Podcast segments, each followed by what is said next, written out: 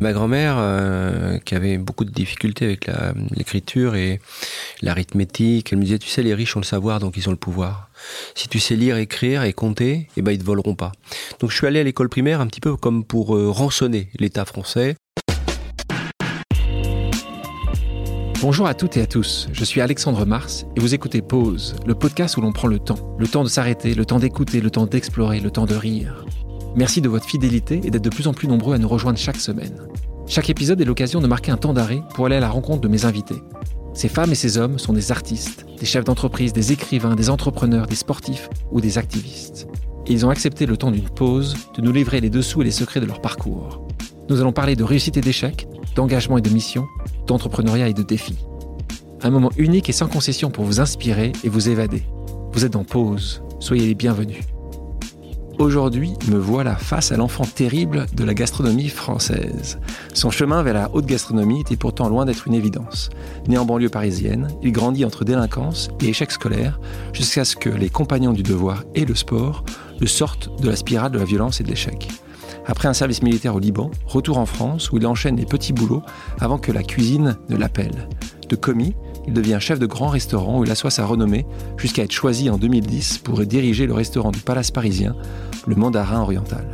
Iconoclaste et passionné, il a hérité de sa jeunesse une force de caractère et une humilité en rupture avec le milieu du luxe dans lequel il évolue. Peu importe que ses techniques soient moléculaires, déstructurées ou avant-gardistes, pour lui, la cuisine se résume à un lien naturel et social qui peut rassembler les hommes.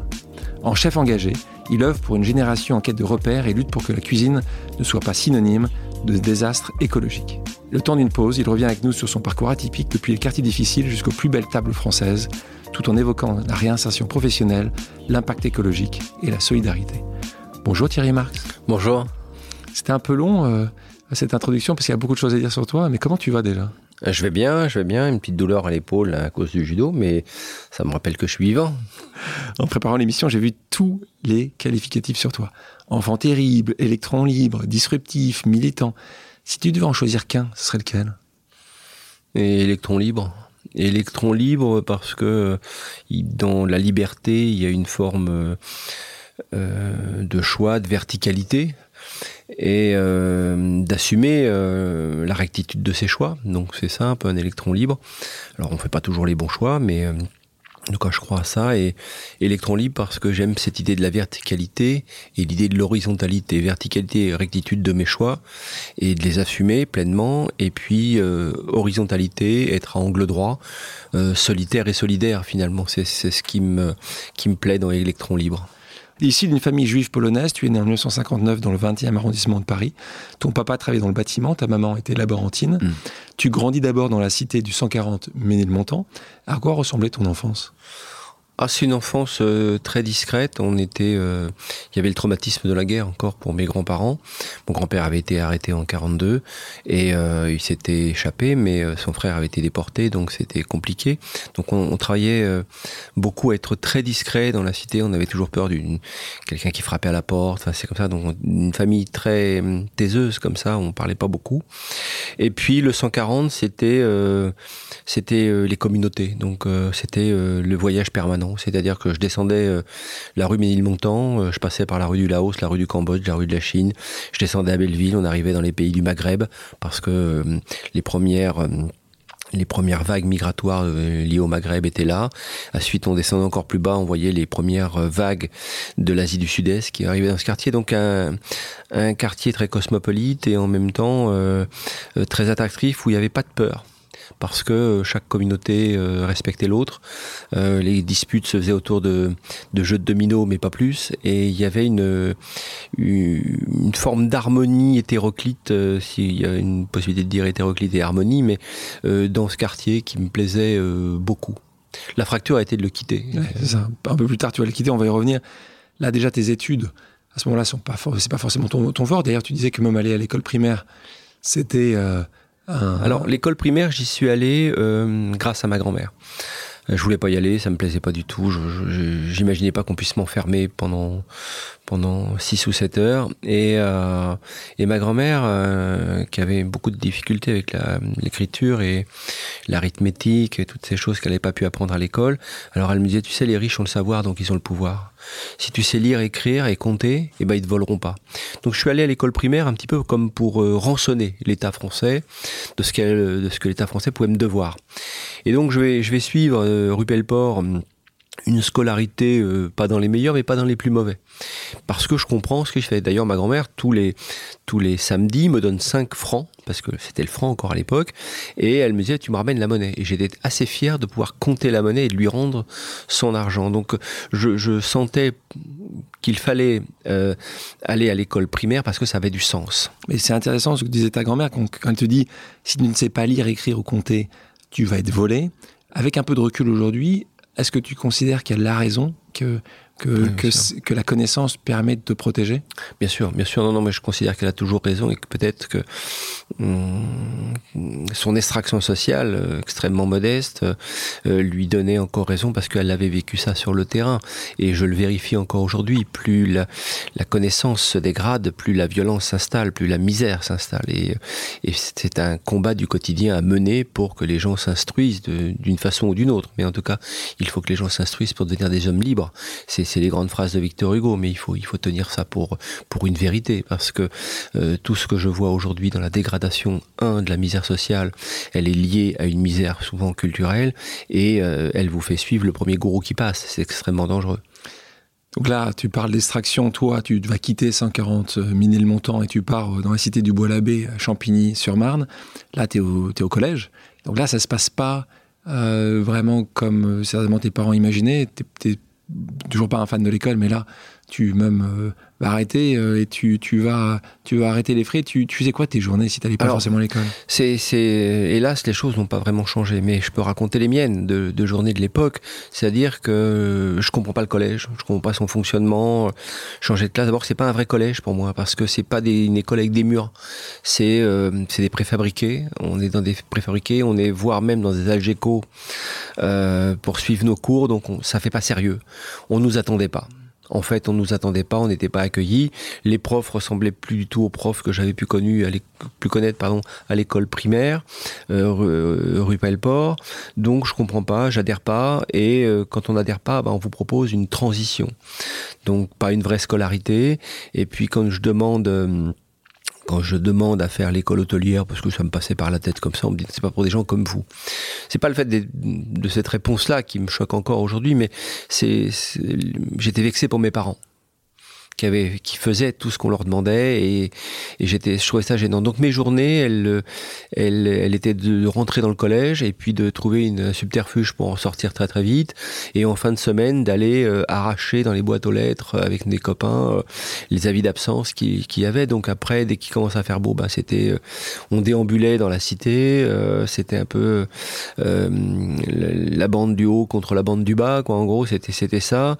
Et puis on voyait s'installer beaucoup de euh, beaucoup de propositions qui étaient des propositions assez malsaines, quoi. Je veux dire. Mais et quand et donc quand tes parents se rendent compte de ça, et en particulier ta grand-mère, elle, mm. quand elle voit ça, ta grand-mère, que toi, elle qui te poussait pour pour apprendre, ouais. pour des connaissances. Comment elle a réagi par rapport à ça? Bah, Il a fallu qu'il y ait un clash à un moment donné dans, dans, la cité. Heureusement, euh, j'ai croisé la route euh, du judo et du judo club de Champigny et le cadre éducationnel du judo m'a beaucoup apporté parce que je comprenais le mécanisme, faire pour apprendre. Donc euh, ça, ça me sert encore aujourd'hui. Euh, mais il y a quand même eu dans ces quartiers où c'était des quartiers d'opposition extrêmement forte, où il fallait marquer le territoire, à un moment donné des clashs qui ont été euh, plus que dangereux. Donc euh, où on pouvait même par moment y laisser sa vie. Donc euh, ma grand-mère m'a fait revenir dans le 20e et euh, elle me disait quand tu quand tu étais petit, tu passais devant chez Ganacho et tu voulais faire boulanger. Qui est l'inventeur de, de, de, la, la. De. Et, et, du coup, euh, je me suis rappelé de ça. Elle s'est rappelé de ça. Elle me dit, tu voulais être cuisinier pâtissier sur un bateau. Je sais pas on pourrait faire une, une analyse freudienne là-dessus. Je sais pas, mais en tout cas. Euh, C'était ça. Et à quel âge tu oh bah, J'ai toute ma petite enfance, ma grand-mère, je lui disais déjà ça. Je veux être cuisinier pâtissier sur un bateau. Bateau probablement pour foutre le camp du quartier. Euh, cuisinier pâtissier parce que une fois par an, j'aidais ma grand-mère. Il y avait une grande grandes fêtes de famille euh, et j'ai aidé ma grand-mère à ce moment-là. Mais j'avais gardé, elle avait gardé ça à l'esprit et du coup, elle a, elle a cherché des apprentissages, un apprentissage possible. Et mon grand-père, qui, qui, était compagnon d'Edouard, m'a proposé d'entrer en formation chez compagnon d'Edouard. Donc là, les compagnons vont être très utiles. Juste un peu avant que tu t'étais dit l'hôtellerie, pourquoi il te dit non? Il y a une raison. Il t'envoie en mécanique générale. Hein. C'est ça. ça toi, tu restes trois mois et après, tu, justement, tu reviens dans le 20e. Mais pourquoi l'hôtellerie à ce moment-là Les administrations, elles ont des stéréotypes, c'est-à-dire que mauvais élèves, banlieue, euh, euh, pas de moyens euh, de prendre des cours privés ou d'aller d'aller dans une école hôtelière à Paris parce que mauvaise note, etc., etc. Tout était, en fait, je faisais partie de ces personnes qui cochaient jamais les bonnes cases. Et on était nombreux comme ça. Donc il y avait une une possibilité pour nous, c'était d'aller dans un, centre euh, d'études techniques qu'on appelait les CET et en mécanique générale pour remplir un peu les usines qui y avait dans le coin probablement tourneur, fraiseur, c'était un peu le, euh, le, truc. C'est ces trucs qui me correspondaient pas du tout. Mais euh, ce qui était gênant, c'est qu'on vous dise qu'on dit c'est pas pour des gens comme vous. Et on commençait à faire de ces quartiers. On stigmatisait déjà beaucoup. on stigmatisait je dirais pas par, probablement par erreur plus que par bêtise d'ailleurs parce que c'était le système qui était comme ça. C'est pas forcément les hommes qui sont à mettre en cause. Mais euh, voilà on était étiquetés euh, d'ailleurs quand on arrivait au collège on était étiqueté par Thierry Marx ou, ou un tel ou un tel. On disait ah c'est ceux des Bois-l'Abbé c'est ceux des Boulereau quand j'étais au 140 000 Montant euh, à Pelleport on disait ah oui non mais la galère de la transition c'est les gens du 140 il y a toujours une espèce de, de petite moquerie comme ça euh, donc finalement, ce qui, se produit quand vous êtes très jeune, eh bien, vous en faites une carapace, une armure, une armure pour être provocateur aussi, pour dire euh, euh, je baisse pas les yeux finalement quand le prof m'engueule, et puis tout ça, ça devient empirique, et c'est les grandes phrases de Lacan, Lacan quand il dit euh, quand il n'y a plus de mots, il y a la violence, et c'est ce qui est arrivé et qui a commencé à se diffuser dans les quartiers du, dans le, dans le quartier dans les années 80. Donc là, donc on revient à l'âge de 15 ans, c'est jeune, tu deviens donc, euh, tu intègres des compagnons du devoir, et donc tu obtiens les CAP euh, pâtisserie, chocolatier, glacier. Euh, et là, tu rêves de, de avoir un jour ta propre, ta propre pâtisserie, ah, ou c'est juste que tu veux déjà trouver un emploi? Comment tu ah fonctionnes à 15 ans? Je, je, rêve déjà de, un jour de monter ma boîte, de, de, de voyager.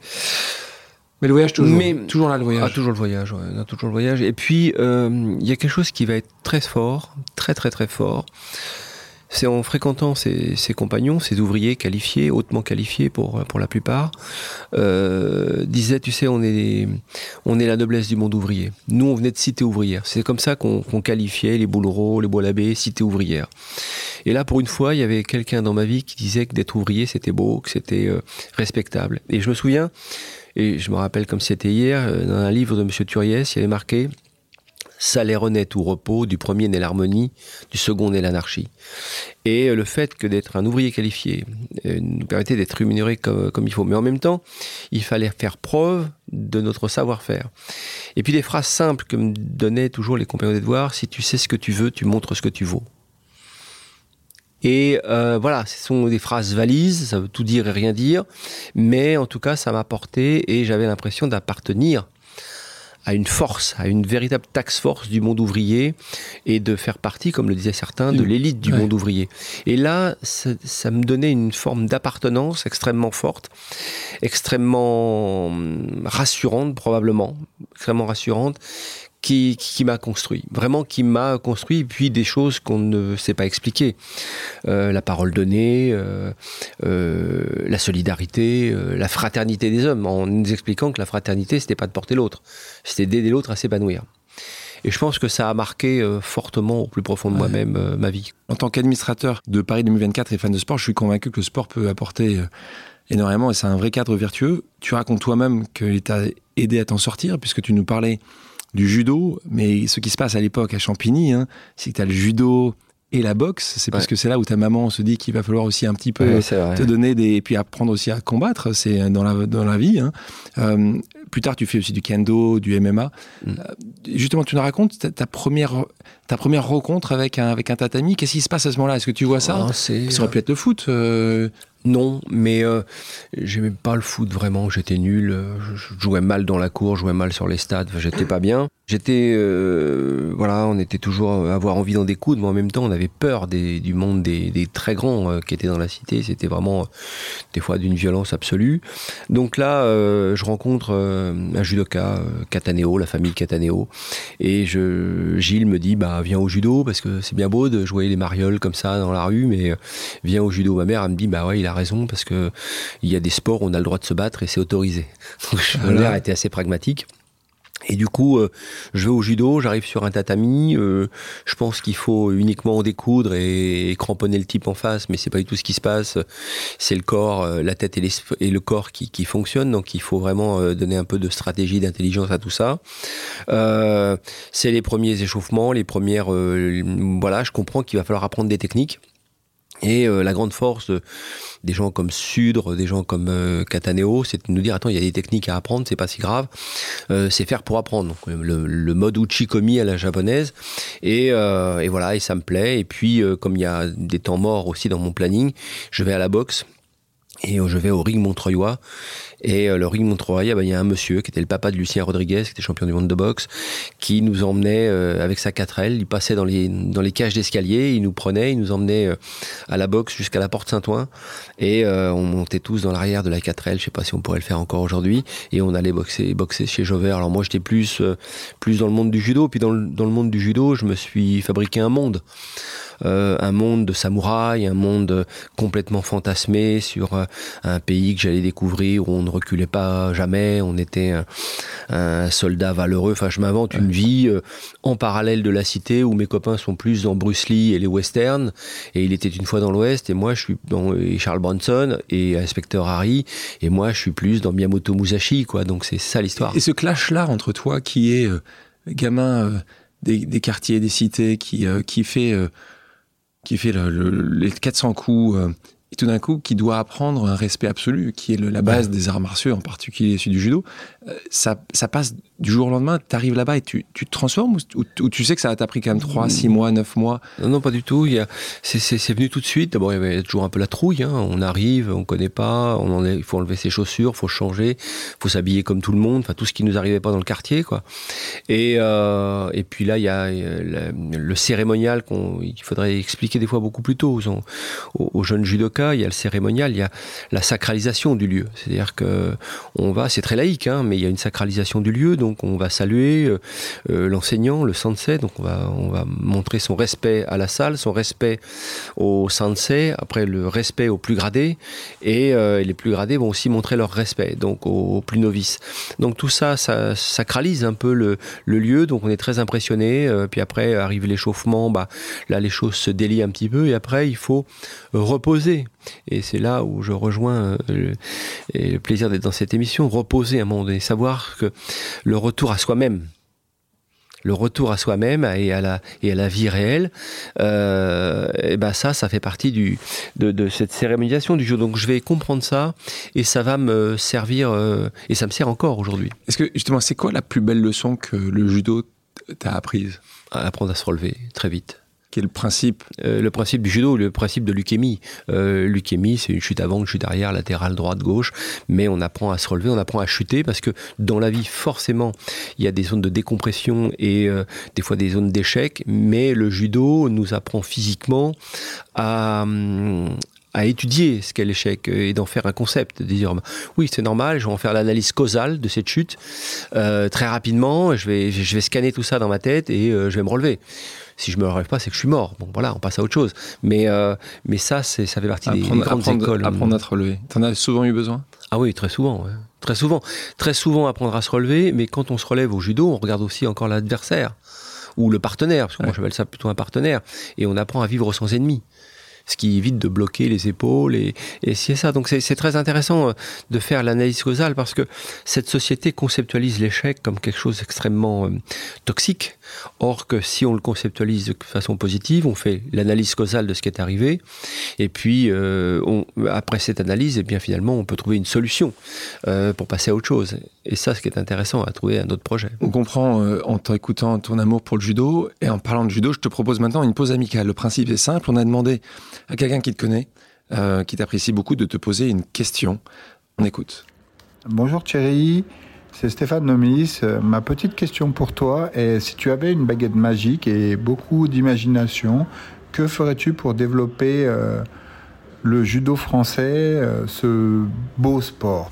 Je peux répondre à, Stéphane, c'est un, garçon que j'aime beaucoup, euh, qui fait partie de ces gens déterminés, moi, qui positivement déterminés.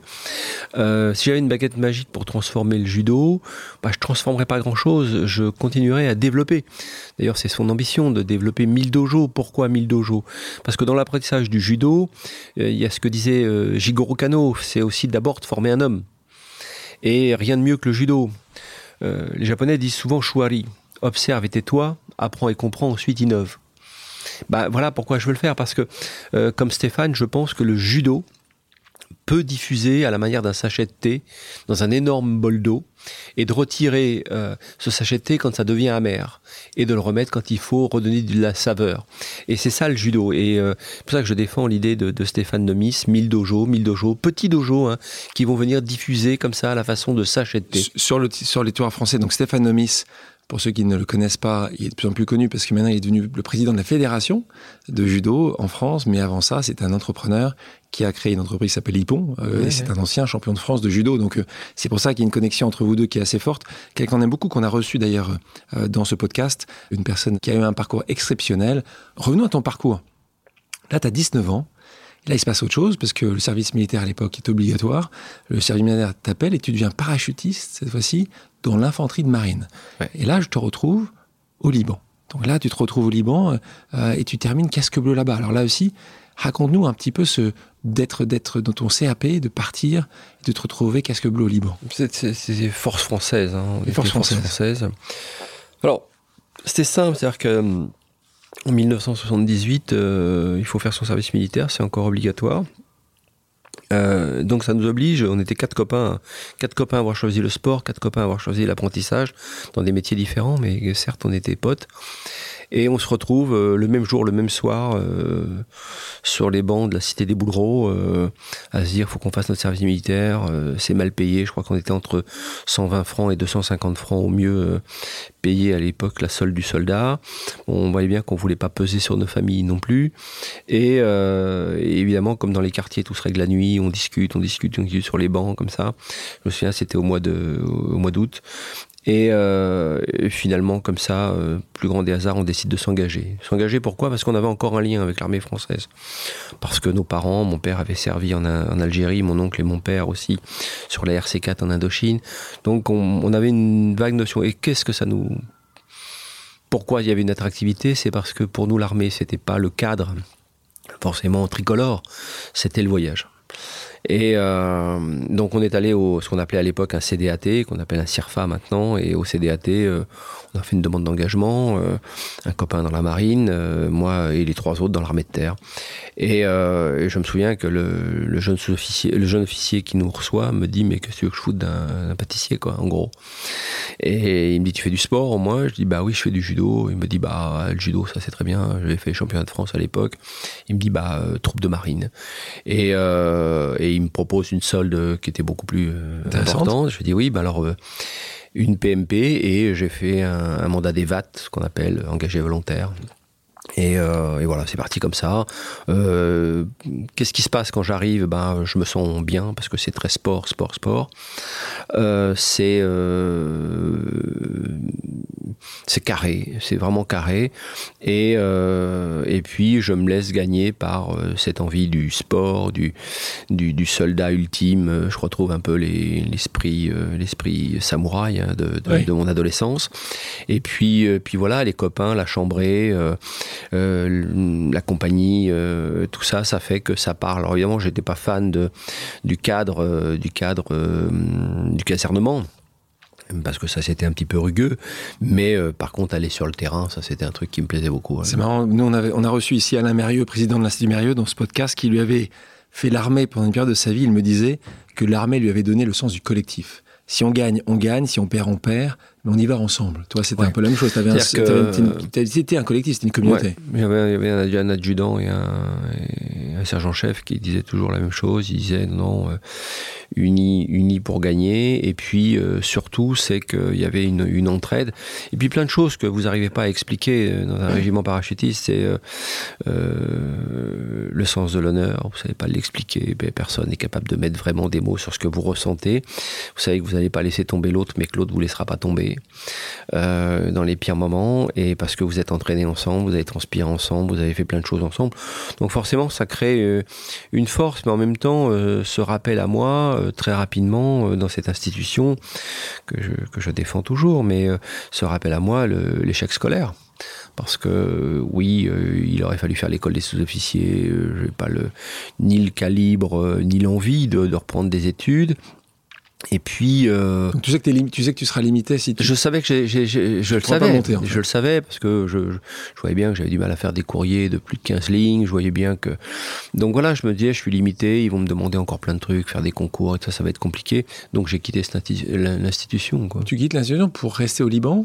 Oui, pour retourner au Liban. Alors c'était un peu hum, compliqué cette période. Euh, c'est compliqué, c'est-à-dire qu'il y a beaucoup d'artistes français qui qui parlaient de, du risque de hum, déclin des, des, des catholiques au Liban et beaucoup d'anciens euh, militaires qui, qui, recrutaient comme ça en disant mais il faut aller défendre les chrétiens du Liban, tout ça. donc, évidemment c'était les ce qu'on appelait les phalanges, chrétiennes. Donc euh, voilà, il y avait il y avait rien de, d'héroïque là-dedans, mais euh, c'était aussi de participer à quelque chose loin loin du quartier. Je pense que l'envie pour moi, elle était pas de, rester, de rester loin, de ne pas revenir en fait. Pas revenir et puis surtout de de, de, de pas reculer.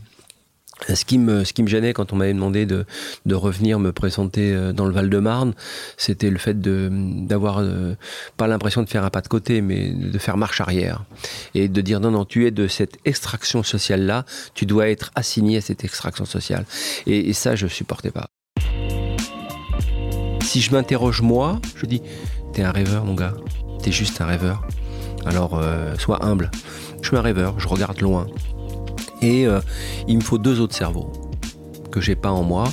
C'est un comptable qui met des chiffres sur mes rêves et un vendeur qui va me dire où ce rêve va se vendre. Quand tu retournes en France, et je te cite, hein, tu, reviens en morceaux. Donc là, c'est une période euh, de ta vie où tu as enchaîné les petits boulots, tu fais vigile, transporteur de fonds, manutentionnaire. Je pense que j'en oublie quelques-uns. Non, non, euh, c'était assez carré autour du, autour du transport de fonds parce que j'ai beaucoup travaillé pour la sécurité. T'es costaud.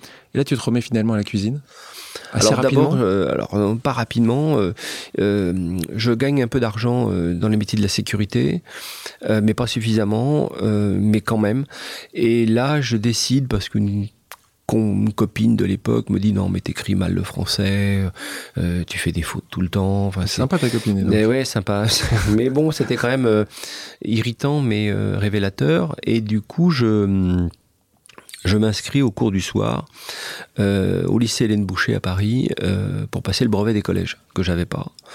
Donc je passe très rapidement le brevet des collèges avec un groupe d'élèves issus de la diversité, hein, comme moi, sur une diversité absolue, mais tout le monde avait un projet euh, de devenir travailler dans une banque, euh, chauffeur de bus, rentrer dans la police. Enfin, tout le monde Vous avait tous une raison pour passer le brevet des collèges. Euh, tous une raison pour passer le brevet des collèges. Du coup, on passe tous le haut la main le brevet des collèges. En même temps, c'était pas très compliqué, mais les profs étaient très sympas et ils nous disent mais vous devriez vous inscrire au baccalauréat. Alors là, pour nous, le baccalauréat, c'était quand même un univers. On, est, on dit mais si si, on va vous aider, on va vous aider. Et finalement, ce groupe se solidifie, devient un véritable bloc d'entraide et on passe le baccalauréat. Et finalement, tout le monde l'a eu.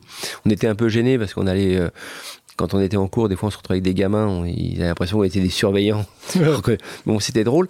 Et puis, euh, et puis là, évidemment, ça, ça a cristallisé beaucoup de choses chez moi et je me suis dit, ce pays, la France, ils auront, il n'aura jamais rien pour moi je suis pas, euh, je coche pas les bonnes cases. Euh, pourtant, tu avais, passé ton bac. J'avais passé mon bac. J'avais, euh, j'étais, j'avais fait mon, apprentissage de CAP, donc j'avais repris un peu mon boulot de mon boulot dans la dans la restauration. Du coup, j'ai décidé de partir, de quitter la France. Et il y avait un magazine qu'on achetait par le prisme d'un journal qui s'appelait François à l'époque, qui s'appelait Migration. Et j'envoie des timbres, on me renvoie le magazine, je, je regarde ce qui est le plus loin. Donc, il y avait les îles Kerguelen, il y avait. Et puis je vois un truc, cherche boulanger pâtissier euh, en Australie, je signe, la réponse arrive très très vite avec un fax où les, la page s'effaçait au fur et à mesure qu'on les recevait, c'était une horreur. Et euh, on m'embauche à Sydney. Donc je pars à Sydney. me rappellerai toute ma vie parce que je pars à Sydney, euh, j'ai un pull à col roulé, un pantalon, euh, une petite valise, il n'y a quasiment rien dedans et je tourne pas la tête, je, me démonte pas. Ils avaient envoyé le billet d'avion, je pars. Escale à Singapour. Euh, c'était l'horreur parce que j'arrive avec un col roulé, un pantalon extrêmement épais en velours. t'as dû, as dû perdre quelques kilos là de, je, je, je transpirais à mort. J'arrive à Sydney, bah, j'ai trois mots d'anglais, quoi, pas, pas plus. Et je vis dans une Salvation Army. Euh, et comme je vis dans une Savage Army, je me, demande euh, au chef si je peux pas gagner un peu plus. Il me dit oui, mais comme tu es français, tu dois connaître la cuisine, ce que je connaissais pas du tout à l'époque. Et du coup, il me place au service des banquets. Donc je faisais la nuit, je faisais euh, boulanger-pâtissier, mais je fabriquais des tonnes de pain de mie, on ne faisait pas autre chose, et des brioches. Et la journée, j'étais au service des banquets. Donc j'avais double salaire, donc j'ai pu me loger. Et donc c'était un hôtel là? C'était un hôtel qui s'appelle le Regency Hotel à Sydney. Et, euh, et puis au, bout d'un moment, euh, je croise un type qui me dit Mais attends, tu viens faire de la cuisine, toi? En, en Australie, les meilleurs sont chez toi. Et il avait raison, ça s'est resté dans un coin de ma tête. Je suis rentré, j'ai passé mon CAP en candidat libre à l'école Béliard, Porte Je sais, il n'y avait plus de moyens, donc on avait un poulet pour 8, euh, il n'y avait pas d'argent pour cette formation, mais j'obtiens mon CAP.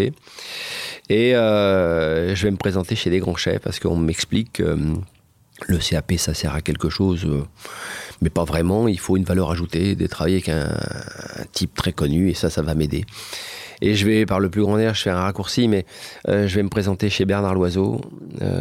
évidemment, Bernard, le chef Bernard m'embauche pas, mais, mais il me raconte, il m'invite à déjeuner. C'est simple, c'est quand même dingue. Ah ouais, il m'invite à déjeuner. Je me rappelle de tout. Je dis non, mais j'ai pas les moyens. Il me dit non, mais je t'invite. Et il m'a invité. Il y avait un monsieur qui était là qui s'appelait Georges Pralu. Et, euh, pourquoi, tu penses, pourquoi tu penses qu'il t'invite à ce moment Pourquoi tu penses qu'il prend le temps avec toi? Je sais pas. J'ai jamais compris. Parce que c'était beaucoup d'argent hein, de manger chez, chez le chef Bernard. Et je goûte tout, la crème d'ail, euh, les cuisses de grenouille, enfin, je me rappelle du menu euh, comme c'était hier. Et j'arrive à... Je, passe, je pense qu'à un moment donné, les planètes s'alignent. Je ne sais pas pourquoi. Quand on a, euh, quand on est quelqu'un de positif et qu'on va de l'avant, euh, je pense que les planètes s'alignent. Et puis j'arrive à Paris, je vais me présenter dans un restaurant qui s'appelle La Marée. On m'embauche pas. Et je vais me présenter chez Taïwan, trois étoiles Michelin. Le chef était Claude Deligne, le chef Claude, formidable. Et il me dit, mais oui, je cherche un commis, tu arrives d'où? Et je dis de chez Bernard Loiseau. Oh, ce qui n'était pas, ce qui n'était pas totalement un mensonge. Pas un mensonge et qu'est-ce qui n'est pas totalement vrai non plus. Et il m'a dit bah, demain 8h. Évidemment, je suis arrivé à 6h30 du matin, j'ai attendu euh, une veste impeccable et je voyais bien que j'étais à la ramasse. Et il me colle dans, un, dans une partie, comme on dit en cuisine euh, où je me débrouille, je recopie les recettes au fur et à mesure, je les dessine parce que là il n'y a pas Google, il n'y a rien, donc aucune recette ne traîne. Et, euh, et le chef Claude Deligne va me mettre le pied à l'étrier. Je pense qu'il a détourné du regard mon CV en disant bon, si c'est ce qu'il veut, il va montrer ce qu'il vaut, là encore une fois. Et euh, je me suis bagarré pendant un an euh, chez Taïwan. Et ensuite, euh, il m'a dit écoute, t'es trop vieux pour que je te garde. Puis je pouvais pas raconter mon passé types où je pouvais pas leur dire écoute je viens de passer euh, trois ans et demi euh, chez les paras enfin et, du coup euh, je m'inventais une histoire et ça pouvait pas durer donc c'est quoi l'histoire que tu t'es inventé à ce moment-là bah je m'inventais tu t'es resté 5 ans en Australie apprentissage ouais que j'avais bossé en Australie que j'avais travaillé chez Tetsuya c'était faux.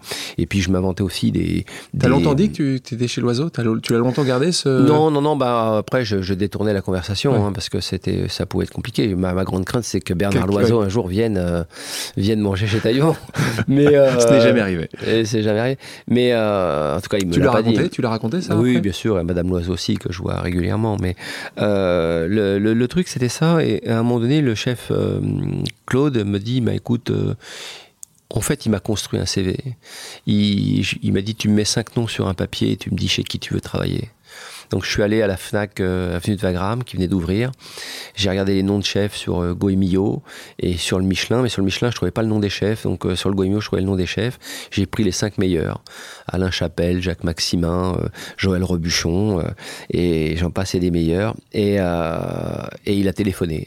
Il avait un téléphone dans la cuisine. je me souviens, c'était à côté du poste froid. Et il a téléphoné, il a appelé tout le monde. Et Alain Chapelle a dit Bah oui, il peut, il peut venir telle date. Bon, j'y suis allé. Et puis, euh, j'ai croisé la route de Joël Robuchon. Joël Robuchon euh, m'a pris au jamin. Bon, j'étais commis, j'essayais de me faire euh, vraiment discret, discret, parce que j'avais vraiment pas la technique des autres. Et puis, mais je dessinais beaucoup comme je venais de la pâtisserie, le dessin c'est un peu notre base de travail, donc je, je, faisais beaucoup, beaucoup de croquis et le chef Robuchon s'est toujours rappelé de mes croquis. Et je lui dis, mais il me un jour, il vient près de moi, il me dit Mais tu parles anglais? Je lui dis euh, J'ai passé un peu de temps en Australie, mais euh, je parle pas couramment. Euh. Il m'a dit Parce que tu veux pas aller au Japon Je comprenais pas le rapport avec l'anglais et le Japon. Et il m'a permis d'aller une première fois au Japon. Alors là, puis, le, rêve. Le rêve bah, tu te dis, j'avais déjà fait un stage pour le judo au Japon, mais j'étais jamais resté, j'avais pas de, pas de budget pour voyager dans le Japon. Mais là, j'arrive, je me dis, ouais, c'est là, c'est le pays qui m'a, c'est, le pays que j'ai. T'as pas été déçu? Non, non, parce que les codes japonais, je les avais tellement étudiés que ils ne me choquaient pas.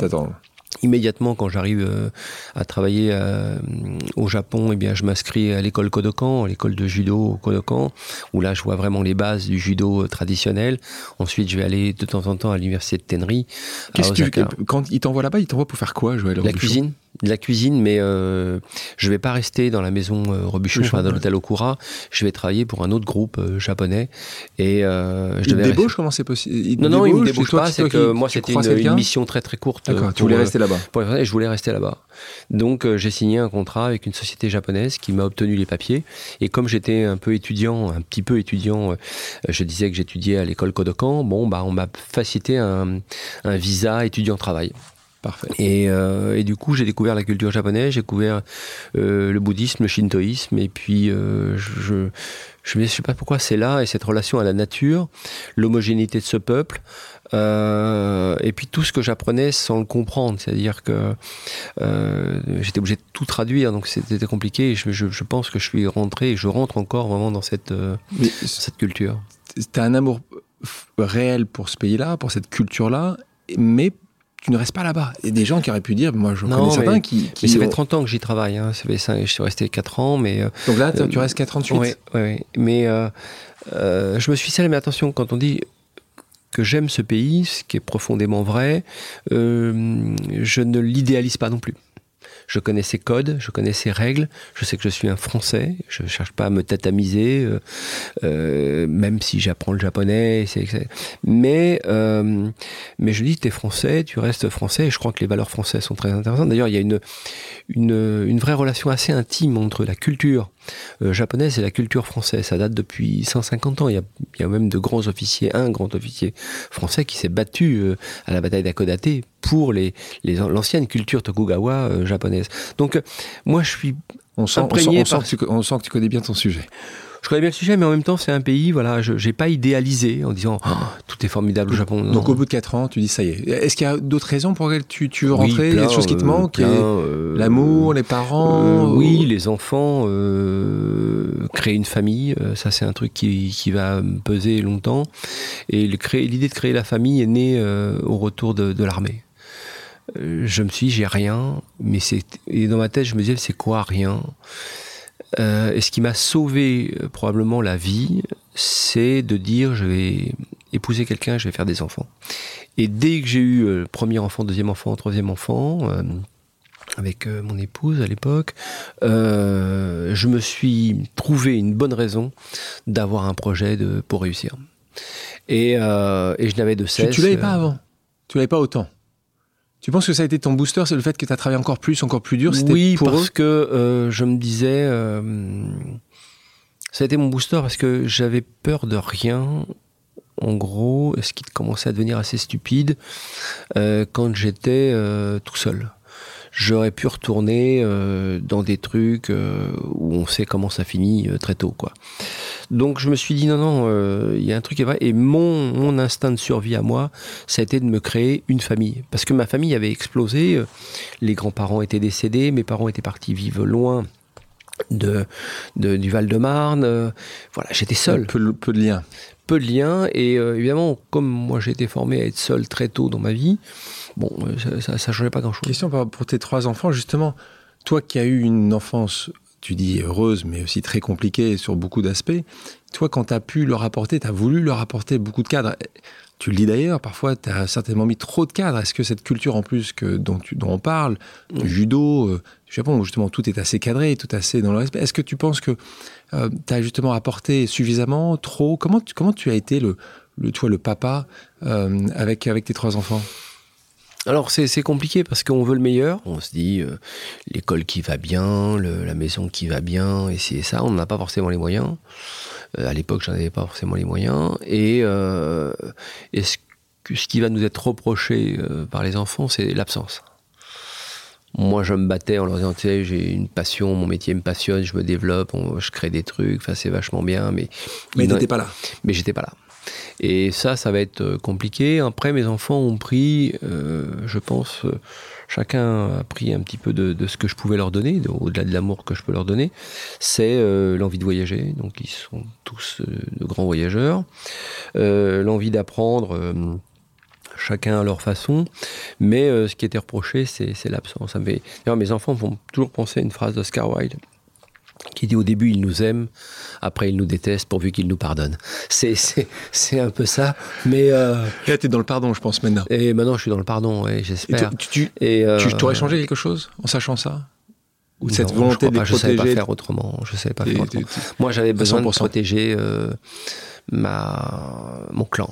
Tu penses justement que tes enfants, toi qui as immensément réussi dans ton domaine, tu penses que tes enfants aujourd'hui auront ou ont aussi faim que toi? Parce que toi, tu avais faim. Alors, j'ai te faire une réponse euh, très claire là-dessus. Euh, moi, quand ma fille a fait l'école de Saint-Cyr, par exemple, je me disais, c'est formidable de, voir des gens comme nous, de notre extraction sociale, arriver là.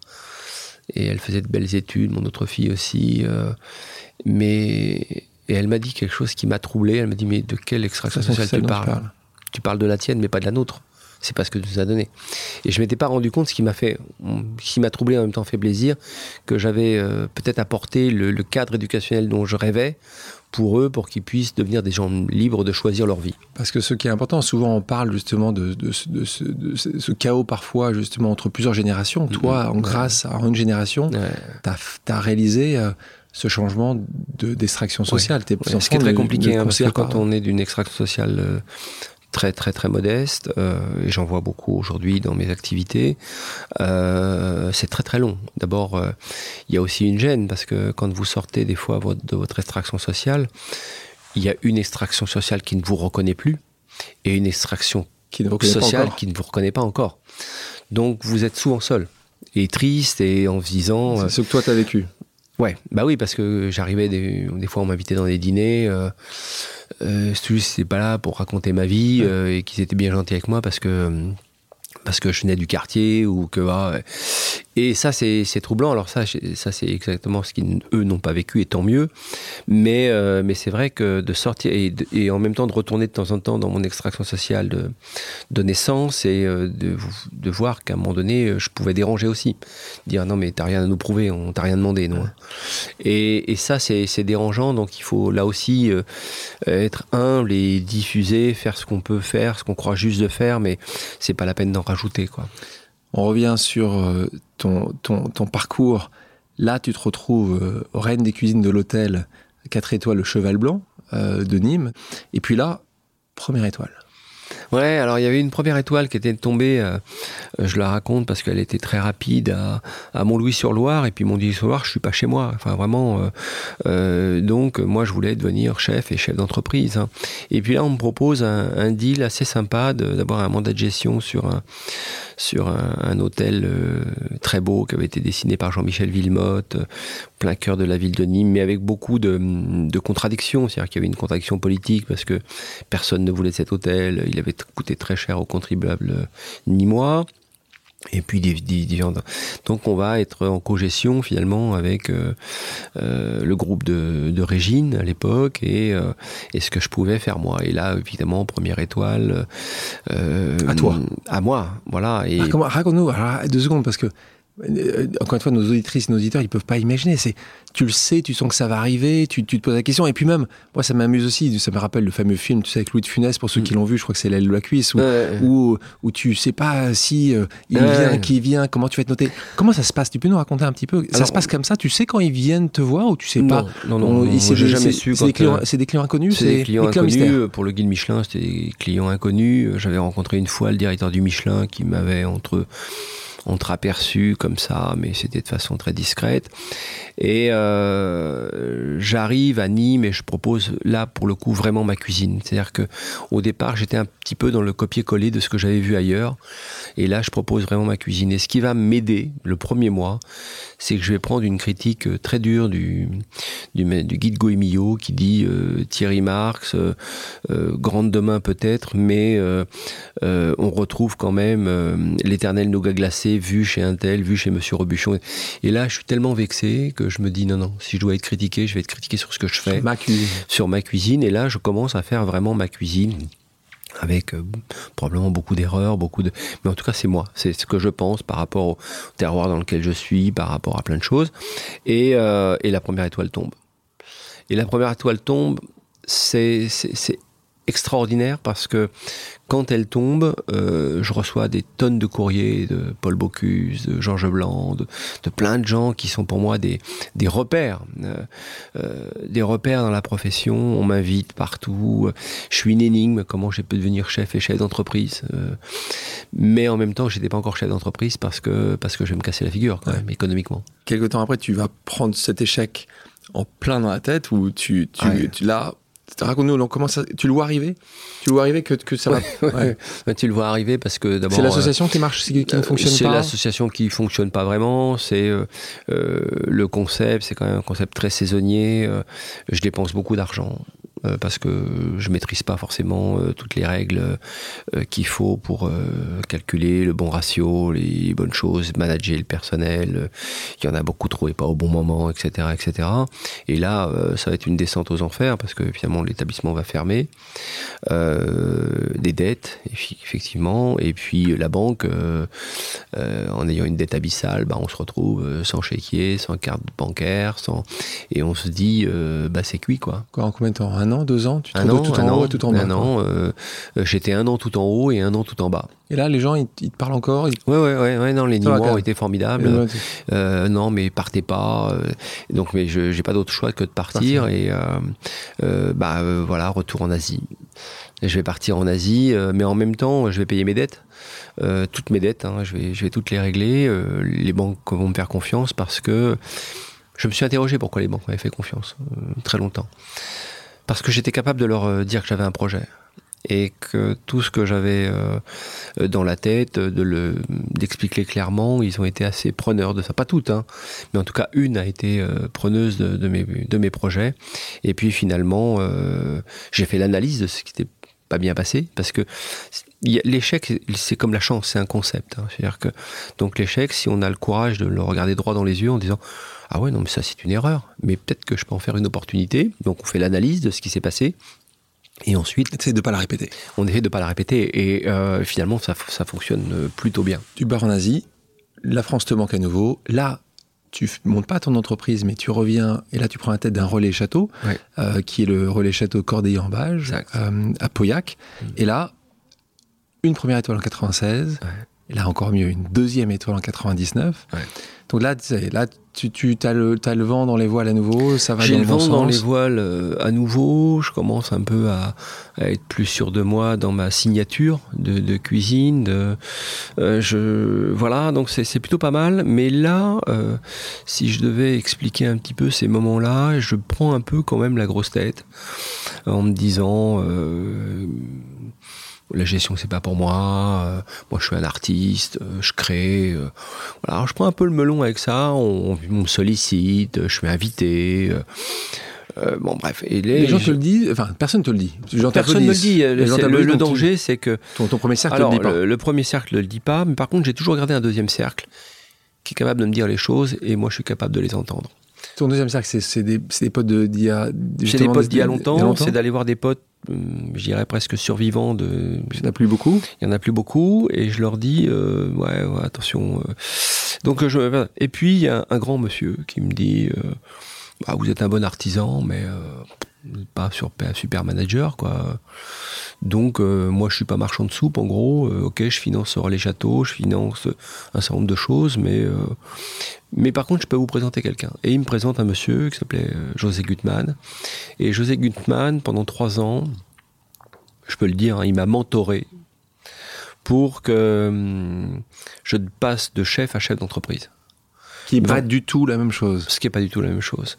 Et euh, il va me conduire sur euh, bah, aller retourner à Berkeley, par exemple, prendre des cours, euh, faire la première université AXA en France. Et, et, ce monsieur va en permanence me donner des clés pour éviter de mettre des pressions excessives sur des collaborateurs, sur l'entreprise, etc. Donc là, tu as la grosse tête, là, tu dois reprend une bonne dose d'humilité, ce qui quand même est la base de ton sport préféré. hein. c'est toujours euh, imaginer que un, tu peux apprendre et deux de respecter l'autre. Là, en gros, globalement, tu respectais plus grand monde. Étais, exactement. Tu pensais on un peu supérieur comme ça. Je vivais à crédit, quoi. Hein. C'était et, euh, et, là, je vais reprendre euh, ouais ce qui était la base. C'est pour ça que j'ai toujours continué la pratique du judo et et il va me conduire comme ça à d'abord m'imposer de lire aussi. Euh, c'est lui qui va me faire prendre les, euh, les premières bonnes lectures, Clausewitz, enfin pas mal de, gens comme ça. Et puis après, il me disait, bah, tiens, tu devrais aller passer un peu de temps là, à la Sorbonne ou, euh, à l'INSERM. Tiens, il y a un monsieur comme Edouard, Edgar Morin, il faudrait que tu... Et je vais suivre les, les cours d'Edgar Morin sur la pensée complexe et tout ça. Donc il va m'ouvrir, ah, tiens, mais lis ça. Et il va, il va construire comme ça pendant trois ans. Et là, je sens que je bascule dans chef et chef d'entreprise. À quel moment c'est à ce moment-là, c'est juste après là où que tu commences à t'intéresser de plus en plus à cette cuisine moléculaire, à justement devenir le porte-parole, à justement avoir ton. Tu parlais tout à l'heure de ta propre cuisine, c'est ta signature qui arrive, c'est à ce moment-là à peu je près? Vais, je vais, je vais répondre, c'est un petit peu après, mais je vais répondre à ça parce que c'était très important. Il, il, faut se rappeler le, du contexte. Le contexte, c'est euh, je suis en plein ramp-up, je suis chef de l'année. Euh, j'ai quelle année là? On est en 2004. Et euh, je suis chef de l'année. Euh, c'était important pour toi ça? Oui, c'était important parce que c'était un repère incroyable. Et sort une couve du Times. Il sort vraiment une couve, une couve du magazine du Times qui dit euh, la gastronomie française, en gros, elle est morte. la créativité est ailleurs c'est une brutalité absolue. J'ai pas 40 ans, euh, je prends, euh, j'ai 40 ans, mais je prends ça en pleine poire. On est toute une génération à prendre ça en pleine poire. Et je me dis non, euh, il faut, il faut aller voir ce qui se passe. Et donc, je reprends un petit peu mon, la route. Je fais des congrès à Saint-Sébastien où je rencontre Eston Blumenthal, je rencontre David Scabine, je rencontre euh, Ferran Adria et, je me dis mais ces types ont tout compris. Ils ont créé un véritable laboratoire de recherche et développement comme l'industrie et donc ils hybrident d'autres cerveaux pour réfléchir sur la gastronomie. Et à mon retour, je, me lance euh, à corps perdu dans cette gastronomie moléculaire. J'écris un livre qui s'appelle Planète Marque, cuisine, structure et des structures et euh, je m'entoure de plein de gens pour m'aider et, euh, et, notamment un monsieur qui s'appelait David Edwards, euh, qui est avec l'université de Harvard. Et euh, je bosse là-dessus à fond et je comprends que très rapidement que la gastronomie moléculaire c'était pas une tendance de cuisine, pas du tout, que c'est simplement un outil pour continuer à progresser et comprendre un peu mieux les choses. Sinon, on range tout dans la tradition et ça veut plus rien dire. Mais je déstabilise tout, tout le monde. Donc euh, je pars euh, avec un laboratoire de recherche je commence à rencontrer Raphaël Aumont, on crée le CEFIC, le Centre français d'innovation culinaire, on crée la première chaire universitaire autour de la gastronomie et c'est ça, mais là je perds les guides, je perds tout le monde parce que hum, la créativité en France, mais c'est la créativité partout dans le monde, c'est comme ça, c'est que vous êtes franc-tireur, donc vous allez prendre beaucoup de coups. Et euh, vous prenez beaucoup de coups parce que vous dérangez des cercles établis par d'autres, avec par moments à juste raison, hein, dans, dans, leur époque, mais euh, Donc tu perds tes étoiles à ce moment-là? Je perds pas mes étoiles, on m'en donnera pas d'autres. Je suis espoir 3 étoiles pendant 2 ans. tu, sais que tu l'auras jamais. Et non. Et, euh, et, parce que je pense qu'on a raison trop tôt. Et euh, mais je me dis tant pis, j'assume, j'y vais. Et aujourd'hui, si je continue à travailler autant, c'est parce que justement j'ai un prix un peu à contre-pied, toujours l'envie d'avoir trois étoiles bien sûr, mais je me suis dit ben voilà, et j'ai appris tellement avec le campus de Saclay qu'aujourd'hui je regrette rien. Donc là, notre grand tournant dans ton parcours, on est en 2010, tu prends la tête de la restauration de ce palace, euh, le mandarin oriental. Comment tu as ce poste? Euh, Même chose, explique-nous, est-ce qu'il y a, y a un appel d'offres? Vous êtes cinq grands chefs à pouvoir postuler Ils viennent te chercher Ça se passe vraiment comme ça? Non, non, exactement. Il y a un appel d'offres. On est dans shortlist, on doit être trois, euh, pas plus, hein, trois chefs. Tu sais qui est en face de toi? Je sais à peu près. Mmh. globalement, j'avais pas beaucoup de chance. Globalement. Euh, c'était vraiment des pointures. Hein. Euh, Mais euh, il y, y, a un parcours très intéressant chez Mandarin Oriental. C'est euh, on doit, quand on est embauché à un poste de responsabilité, on doit présenter un, un développement stratégique de son service euh, sur trois ans. Et on doit démontrer ce qu'on va apporter en posture managériale. Et euh, j'avais bien bossé mon dossier euh, en anglais avec, euh, avec tout ce que j'avais appris avec José Gutmann et sur la partie stratégie développement, euh, stratégie développement sur le food and beverage à l'international. J'avais euh, déjà mon agence, ma propre agence qui travaillait, agence qui s'appelle TM4. Et du coup, j'étais assez, assez convaincu d'aller présenter mon dossier à Londres. Et puis après, le PDI, PDI, je vais expliquer ce que c'est, mais c'est en gros quelqu'un qui va décrypter ce que vous avez dans la tête. Bon, c'est toujours très ambigu je me souviens d'un grand dirigeant qui me disait, mais moi, si je faisais, euh, si je passais le PDI, je l'aurais pas. mais euh, donc, je passe mon PDI et puis je pense que pour les autres chefs, euh, l'entretien c'était pas forcément bien passé. Qui était bien préparé. Donc là, tu, tu l'as. quand je prépare l'émission, t'en parlais tout à l'heure, toi qui marchais devant cette boulangerie, tu rêvais aussi d'être boulanger. Donc aujourd'hui, Thierry Marx, c'est évidemment toi qui es encore aujourd'hui mm. le résident du mandat oriental, mais tu as aussi créé tes boulangeries? Tu en as aujourd'hui 4, 5 5, oui. 5 5 et, et 3 au Japon. Ouais. 3 au Japon. Et ça, c'est c'est euh, une volonté de continuer à les développer? Est-ce que c'est un, un, point aussi important pour toi? Toi, en tant que chef d'entreprise, est-ce qu'il y a un potentiel plus important ben Là, c'est à Paris et au Japon. Est-ce que tu le verrais dans d'autres villes de province Oui, là, on, on, attaque le marché de la Corée, on attaque d'autres marchés, les États-Unis aussi, bien sûr. Euh, je pense que quand on est chef, moi, ma passion, c'est la cuisine. Donc j'adore me retrouver en cuisine. Je quitte pas beaucoup mes cuisines, mais après j'ai une stratégie d'entreprise euh, que je que je défends et euh, je par habitude, je sais pas si c'est un réflexe de paysan français, mais je mets pas tous mes œufs dans le même panier. Il y a d'autres secteurs du food and beverage qui m'intéressent, soit la boulangerie, le traiteur, d'autres développements, la grande distribution aussi m'intéresse, une grande distribution qualitative, etc., etc. Donc euh, je pense que la digitalisation de mon métier m'intéresse aussi beaucoup. Donc je, développe plusieurs actions autour du FMB et en gardant un principe de base que, je ne quitte plus et quand je le quitte en général je me trompe parce qu'il m'arrive de faire quand même beaucoup d'erreurs et parce qu'à un moment donné je respecte pas mes, mes principes de base je me dis ben si je m'interroge moi si je, pense euh, à l'intérieur de moi-même qui je suis je dis t'es un rêveur mon gars. T'es juste un rêveur.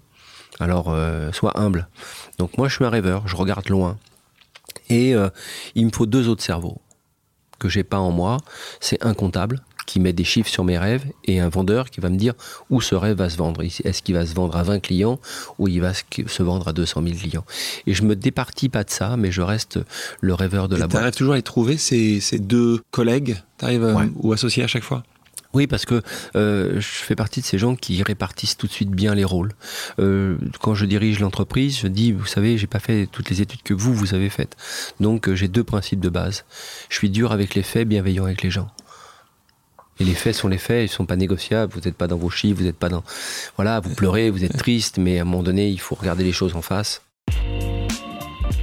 Si tu veux t'en sortir, cherche pas un bouc émissaire. Cherche pas la responsabilité chez l'autre et euh, trouve des solutions plutôt que des coupables. Ta participation à l'émission Top Chef est un autre moment important parce que c'est vrai que là, on voit bien la télévision. Quand tu as vu la télévision, ça te, fait, ça te permet d'être reconnu auprès du grand public en plus que par tes pairs. T'avais hésité avant d'accepter cette aventure ou non, tu, as vite compris que c'était, ça allait être pour toi un, bon tremplin de reconnaissance? Je, vais, je vais répondre en deux phases. Euh, première fois à la télévision pour moi, c'est complètement par hasard, c'est 2006, envoyé spécial. Euh, suite à un article dans Libération euh, où en fait la journaliste s'interrogeait sur comment un type comme moi ait pu devenir chef et chef d'entreprise. Et donc je raconte ça, ça fait un envoyé spécial. Et dans l'envoyé spécial, évidemment, euh, quand ça sort, je me suis livré. Pendant les six mois d'enquête, je me suis un peu livré et je reçois énormément de courriers, mais vraiment énormément de courriers. Et je me dis qu'est-ce que je vais pouvoir faire pour les miens? Et c'est à ce moment-là que j'ai commencé à réfléchir. Euh, à réfléchir à ce que je pouvais faire pour les miens. Donc euh, pour moi, pour aider les autres, c'est de les former. Les former à devenir chef et chef d'entreprise. Et, euh, on a créé la première école, comme ça, euh, grâce à, un envoyé spécial, c'était à Blanquefort. Mais j'avais pas de moyens très peu de moyens, vraiment.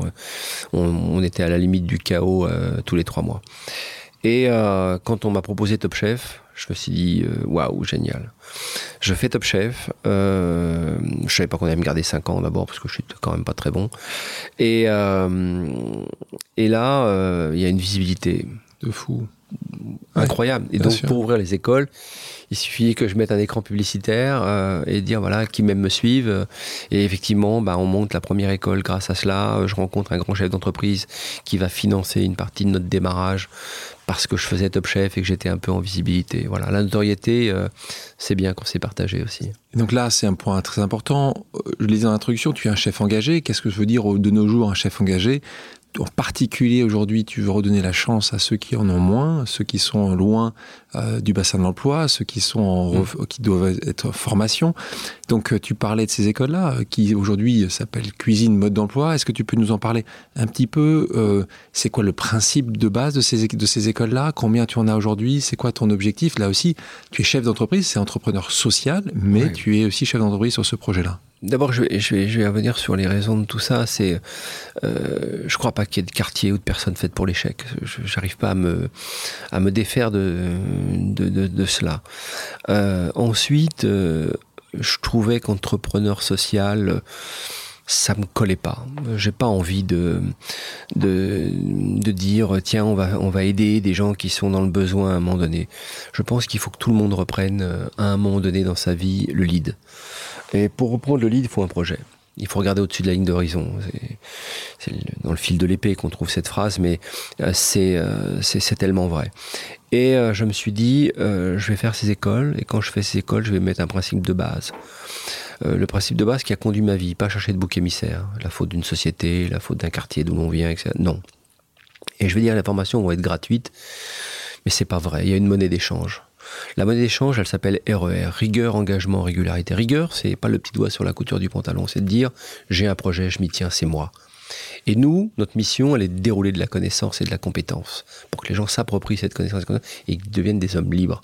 Et euh, tout le principe de cuisine mode d'emploi, boulangerie mode d'emploi, passeport pour l'emploi, euh, média social food, c'est le, même. Et aujourd'hui, si on a formé presque 6000 personnes, eh bien, et qu'il y a dans, quand même dans ces gens formés 7% de création d'entreprise, c'est qu'à un moment donné... Et un retour sur l'emploi aussi, donne les chiffres. Hein, bien sûr, 95% de retour à l'emploi. C'est quasiment, c'est quasiment parfait. Hein. C'est incroyable et en même temps, je m'aperçois à chaque fois que c'est un, le projet. Le projet vous fait toujours relever la tête. Un projet à la journée, un projet à la semaine, ça vous fait toujours créer du réseau. Parce que ce qui nous manque, nous, dans les quartiers, c'est de créer du réseau. Et surtout, si tu veux t'en sortir, cherche pas un bouc émissaire. Cherche pas la responsabilité chez l'autre. Et euh, trouve des solutions plutôt que des coupables. Euh, je te propose maintenant une autre pause amicale de la part de quelqu'un que tu as justement aidé. On l'écoute. Bonjour chef, c'est Leïla Blondeau de la formation CME Paris et aujourd'hui formatrice. Ma question est la suivante. Quel est votre secret pour pouvoir continuer à monter en compétences et innover? Et pensez-vous que cela soit possible à tout âge? Alors, j'en parle, Léla Blondeau, euh, qui a suivi la formation cuisine, qui était, avant d'entamer cette formation-là, taxi. Euh, c'est une histoire aussi assez incroyable. Ensuite, travaillé en tant que chef dans un restaurant, est devenue chef formatrice chez Cuisine Bon Emploi depuis 2018. Oui, exactement. Léla, je la, je la connais bien et je vais répondre à sa question. Euh, la passion, le projet, toujours. Euh. Encore une fois, je vais, reprendre les phrases qu'on m'a enseignées chez les compagnons des devoirs. C'est si tu sais ce que tu veux, tu montres ce que tu vaux, y vas, tu, tu te poses pas de questions. Donc, moi, j'ai une technique très simple. Et je, l'emploie pour les jeunes gens, et puis déjà pour des gens des fois qui sont aussi dans un âge avancé. Je dis, qu'est-ce que tu veux faire? C'est quoi le projet? Me raconte, me parle pas d'histoire de diplôme. Le diplôme, c'est la conséquence d'un projet. Qu'est-ce que tu veux faire? Boulanger. Ah, boulanger. Cuisinier. Très bien. Pourquoi faire? Bah, jour, j'aurai mon resto, euh, je serai un ou une chef connue, très bien. Ok, mets-toi là, à neuf pas. On va tracer une cible et tu vises avec une balle de tennis dans le cœur de ton projet. Tu vas voir, ça marche avec détermination. Évidemment, ça marche jamais. Bon, approche-toi un peu, c'est pas grave. Premier bac, deuxième bac. Et puis d'un coup, on est tout près de la cible on se dit, j'ai eu de la chance. Non. Il y a forecast, prévoir quelque chose, l'imaginer, et ensuite mettre les backcasts nécessaires, les étapes nécessaires pour arriver à se dire. Et je leur dis, mais tous, une fois dans votre vie, vous dites j'ai eu de la chance. Mais non, analysez cette chance. La chance est un concept. Vous avez mis des choses en place qui ont fonctionné. La formule cash comme au casino ou comme au tiercé, ça ne marche, pas. Ça marchera potentiellement avec beaucoup de, hasard. de hasard. Euh, donc, tu es rempli d'altruisme, tu as décidé aussi de lancer à Souillac, en milieu rural, une nouvelle formation, en particulier sur ces sujets d'impact environnemental, qui sont des sujets qui sont de plus en plus repris euh, aujourd'hui. Euh, raconte-nous un petit peu justement ce projet-là, et toi, comment tu vois justement, euh, en particulier la cuisine de demain, quand tu parles justement de désastre écologique, c'est quoi la solution que tu pourrais apporter à ça? Bah, Les solutions, il y en a, il y en a beaucoup, hein, notamment dans, mon métier. D'abord, travailler en zone rurale, c'est très important. pour montrer des fois à des gens qui sont extérieurs à l'hexagone français, de se dire venez voir un peu dans notre ruralité. Il y a forcément des plans d'investissement, il y a forcément euh, des choses qui vont vous inspirer, vous allez pouvoir être créatif là aussi. Ça c'est important de le dire. Ensuite, euh, plutôt que d'avoir des éléments de langage, y en a beaucoup dans mon métier, je les ai beaucoup utilisés, mais d'ailleurs cette crise, et euh, je parle souvent d'Edgar Morin, mais les crises nous apprennent tellement. Euh, je me suis dit, il bah, faut peut-être arrêter avec les éléments de langage. On va faire. Donc je me rapproche de gens comme Pierre Veille et qui font Bleu Blanc 20 ans de travail. 20 ans de travail. Aujourd'hui, l'élément de langage, ça suffit pour faire. Alors, moi, je me suis dit, bah, je vais pas être bio. Je vais être HQE haute qualité environnementale. Je vais mesurer dans mes entreprises mon impact social et mon impact environnemental.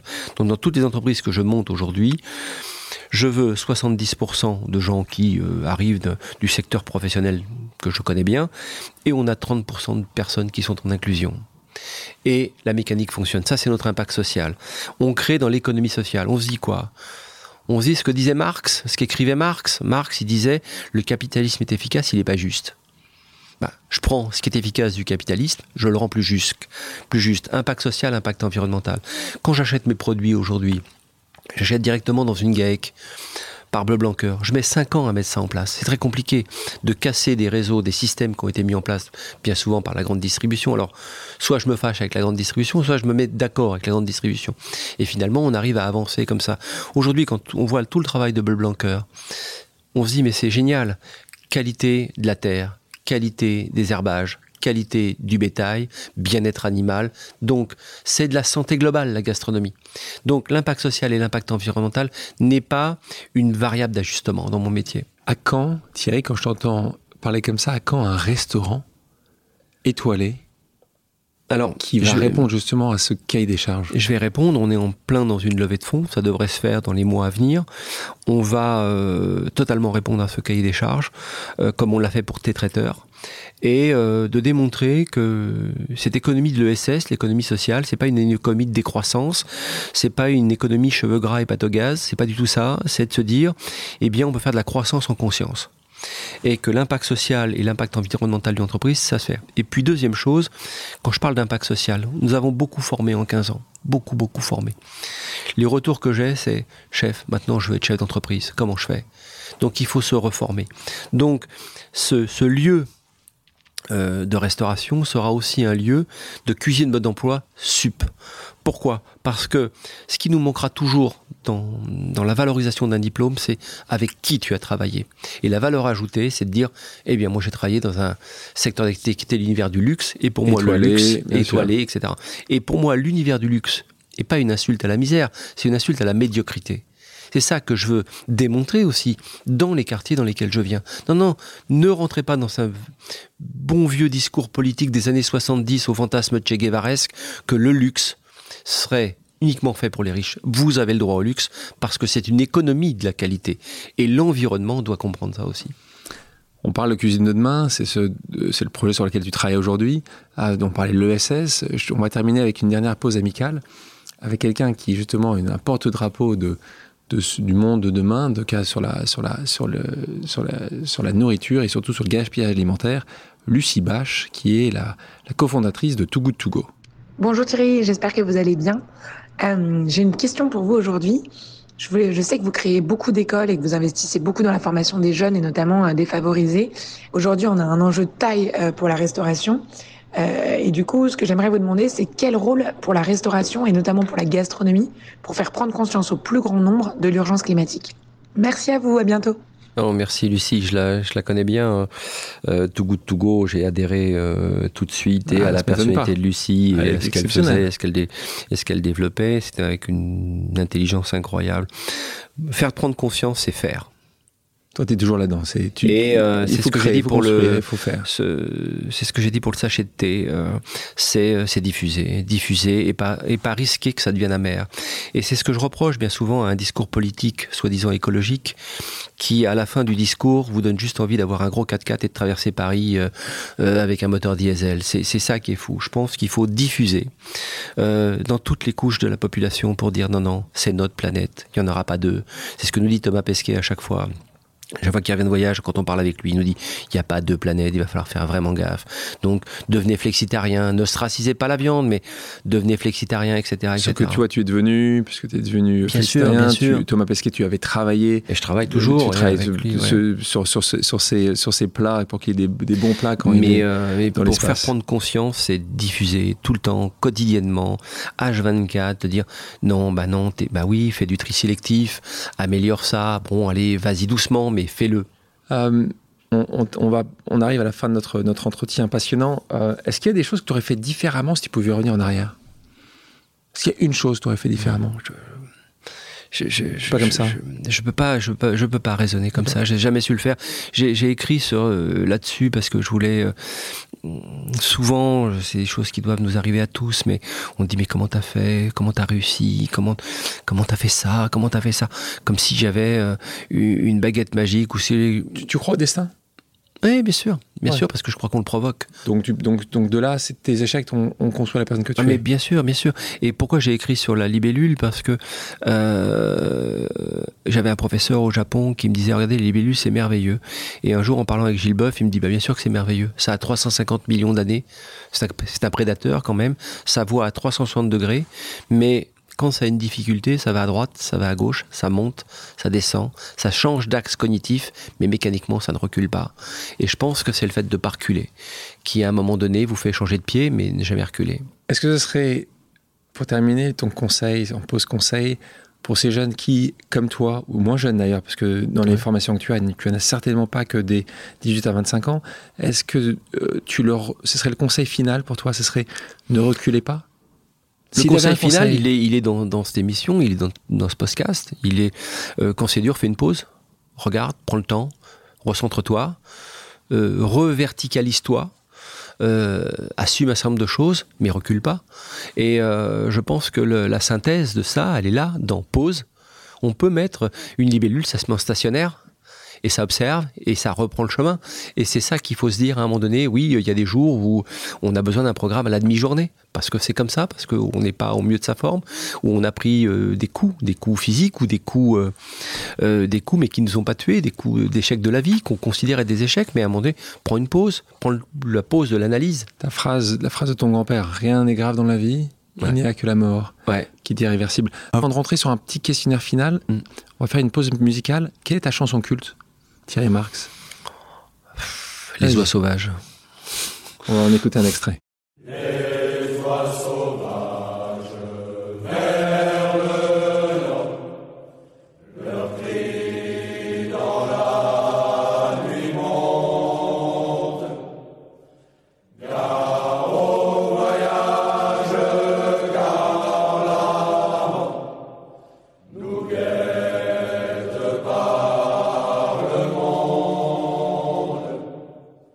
Passons à des questions d'ordre personnel. Est-ce que tu es prêt? Oui. Ton plat fétiche? Le pain. La recette que tu préfères réaliser? Euh, Le turbo rôti. Quel condiment dont tu ne passes jamais? Ah, le poivre. Euh, la recette que tu aurais aimé inventer? La recette que j'aurais aimé inventer, peut-être le turbo à l'amiral. Qui l'a inventé? Moi, c'est Carême. Euh, s'il y avait une personne connue, vivante ou décédée, avec qui tu rêverais d'aller euh, manger un petit gueuleton ah, euh, Edgar Morin. C'est, un monsieur qui, a, balisé dans la pensée complexe, qui, qui m'inspire toujours autant. Est-ce qu'il y a un plat que tu rates à chaque fois? Est-ce qu'il y a un plat que je rate à chaque fois? Euh, Je peux rater régulièrement la cuisson du riz pour le sushi. c'est, bon à savoir. Quel est le plus grand chef de tous les temps pour toi? Moi, je pourrais en citer 10, euh, mais euh, je vais citer un monsieur que j'aime beaucoup, qui a beaucoup de relief pour moi, c'est euh, qui est encore de ce monde. Alors, j'aurais pu citer Alain Chapelle, qui est plus de ce monde, mais je, je cite Jacques Maximin. Jacques Maximin me fascine toujours. Est-ce qu'il y a un chef chez qui tu n'irais jamais manger? Ah non. Non, non, euh, non, je crois pas. Mais euh, je, deviens un petit peu curnonskien. Euh, des fois, il y a des, des, fois la cuisine où, où, on essaye de me prouver par A plus B qu'il faut 50 petits plats. Ça me saoule. Et mais tu vas quand même, tu vas, et tu vas, tu vas goûter, tu vas dans d'autres. Oui, quel est ton pire cauchemar en cuisine? Mon pire cauchemar en cuisine, c'est les banquets. C'est les banquets, les banquets de 100, 150 personnes, je sais pas le faire. Je suis une médiocrité absolue.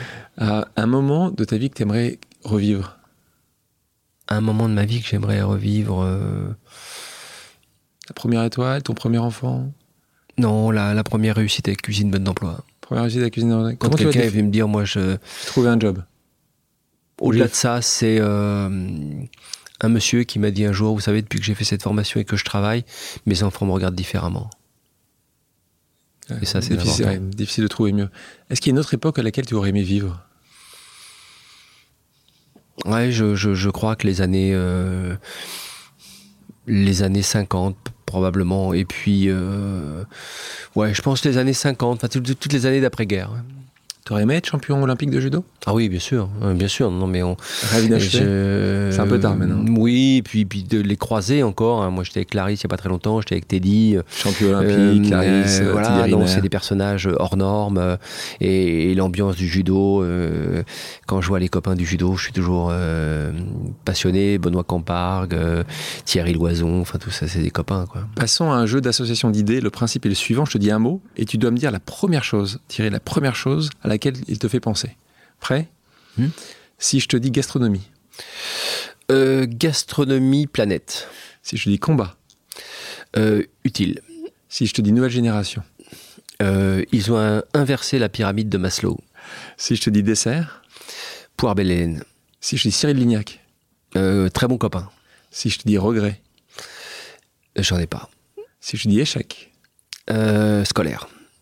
Si je te dis street food. Euh, intégration. Si je dis voyage? Japon. Si je dis top chef?